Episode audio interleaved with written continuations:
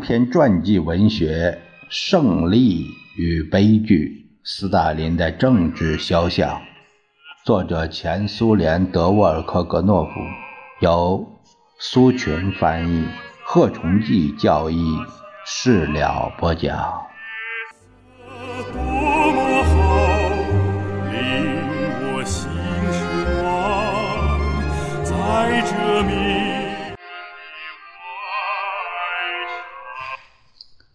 托洛茨基危害分子是大家的公敌，怎么能不是呢？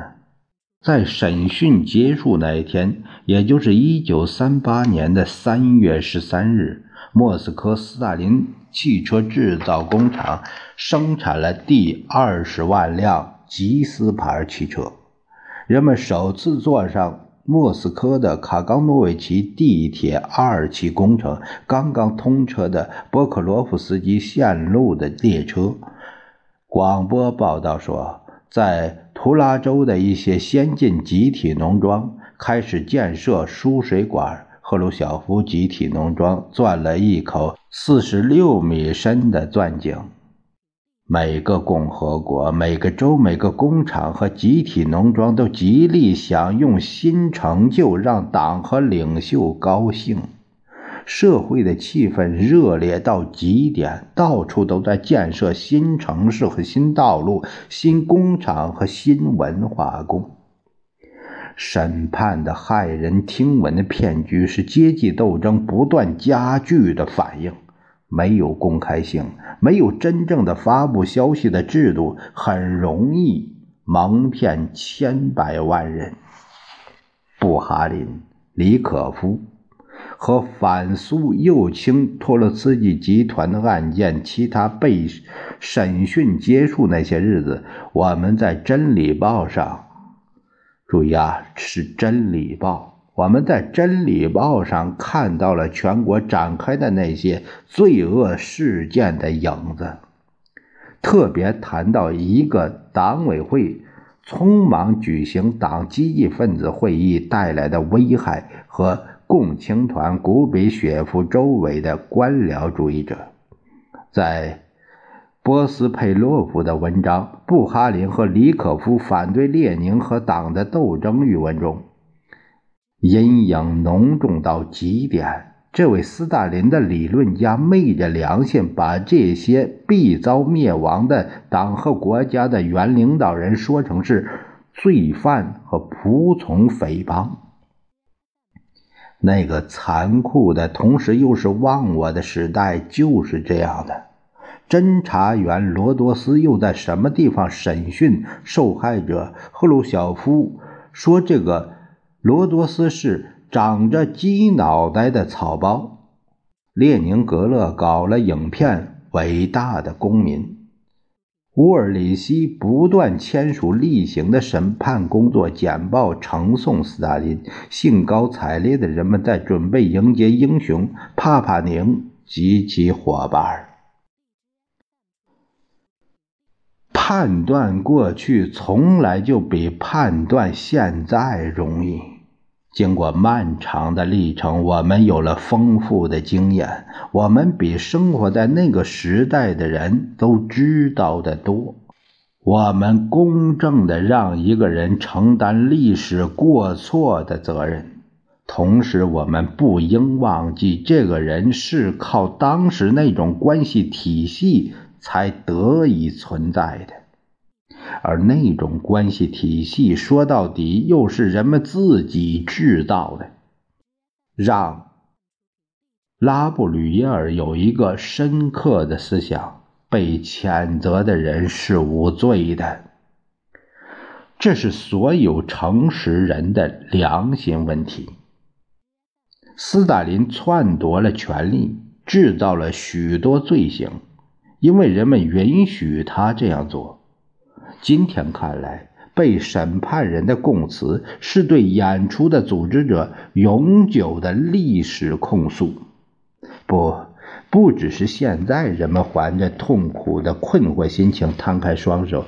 为什么他们供认了根本不存在的罪行呢？在审判期间，西方报纸做了广泛报道，在当时这种情况下，成了西方报纸最大的一个谜。斯大林一向密切注视着社会舆论这个晴雨表，而且不光是密切注视国内的社会舆论，并迅速做出反应。根据他的指示，迅速写出并在《真理报》上发表了奥西波夫署名的文章。他们为什么认罪？文章特别写道：“维辛斯基问：你们为什么承认？”是不是有压力？被告断然否定了这种推测。他们承认侦查是以完全正当的形式进行的，根本没有任何强迫，直接或间接的强迫都没有。例如，被告穆拉洛夫说，在关押期间对他一直是又文明又礼貌。穆拉洛夫被关押八个月。博古拉夫斯基被关八天，拉迪克被关三个月。他们在罪证面前都开口了，指控是有严格事实根据的。被告在无可争辩的罪证压力下垮了。当时对完全供认这一奇怪现象，就是这样做了上述正式解释的。对被告垮了之说，今天不必怀疑。但完全不是在罪证面前，如苏共中央政治局一个委员会在一九八八年二月五日在自己的会议上确定，预审粗暴地破坏了社会主义法治，伪造事实，用不能允许的方法对被告搞逼供信。比如说，还有一件事也不是偶然的，在所谓反苏右倾托洛茨基集团。一案被告的外围经常弄一些彼此相互不认识，甚至相互不认识的人，党的工作者、医生、外交官、人民委员、经济工作者和共和国的领导人，政治闹剧的组织者需要证明右倾托洛茨基叛徒在苏联有广泛的网络。暗示人们一切采取宽容态度、丧失阶级警惕性、粗心大意的人都有落入这个叛徒网的现实危险。审判的组织者向人们灌输说，集团参加者的行动表明，他们不仅拿祖国做交易，准备肢解他，同时还替德国和日本搞间谍活动。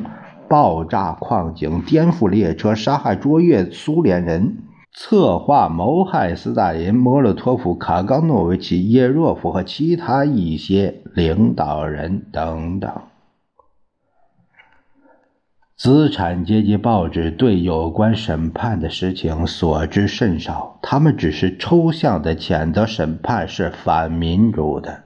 托洛茨基首先把总书记气坏了，他几乎每天都在西方报纸上发表文章，阐述自己的理由，提出反驳和进行揭露。此外，人们还获悉，这个被驱逐的人还准备在宣传上搞反审判。一九三八年第五六十五期反对派公报。刊登了托洛茨基的嘲笑式的文章，完全把斯大林气疯了。托洛茨基以他特有的冷嘲热讽和洞察力，狠狠地揭穿了审判的虚伪。在这一罪恶活动中，人民委员、元帅、大使、书记都从一个人那里接受指示。但不是从他们的正式领袖那里，而是从一个被驱逐者那里接受指示。只要托洛茨基眨一眨眼，这些老革命战士就会成为希特勒和日本皇帝的走狗。根据托洛茨基通过塔斯社优秀记者传递的指示，工业、农业、运输业的领导人正在消灭国家的生产资源。根据。头号人民敌人从挪威或墨西哥发出的指示：铁路员工正在远东破坏军事运输。非常令人尊敬的医生正在克里姆林宫毒杀自己的病人。维辛斯基在描绘这幅惊人的景象，但是这里有一点是难以解释的：在集权制度下，由国家实行专政。假如我的走卒占据了国家的所有关键岗位，斯大林何以能坐在克里姆林宫，而我却被流放呢？斯大林读了这段话后，简直气疯了。在责骂叶若夫办事愚蠢之后，斯大林又开始考虑，是不是到了结束这种审判运动的时候了呢？不，为时还早。只要还有人哪怕在心里认为托洛茨基比他强，他就不能停止这个审判运动。他这样考虑已经不知多少次了。总书记好像在法国革命史中读到过，半途而废的恐怖是危险的，活下来的人会充满复仇的狂热。政治审判还有一个目的，实际上套住所有原反对派分子。托洛茨基分子、布哈林分子、基诺维耶夫分子、布什维克、达什纳克党人、社会革命党人、无政府主义者、叛乱分子，以及大多数到过国外的人、外交官、文化工作者、生产领导人、学者，甚至那些在西班牙战斗过的人，许多从国外回到祖国的侨民，以及不少在共产国际或各种组织中工作的外国共产党人，都被划成敌人。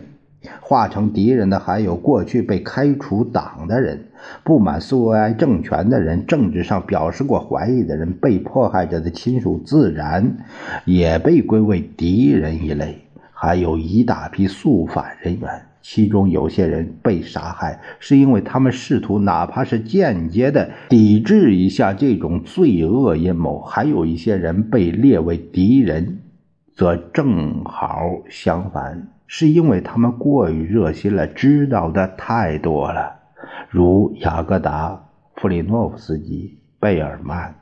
我们已经说过，所有过火行为、歪曲内务人民委员部机关的破坏行动，都记在这些人账上了。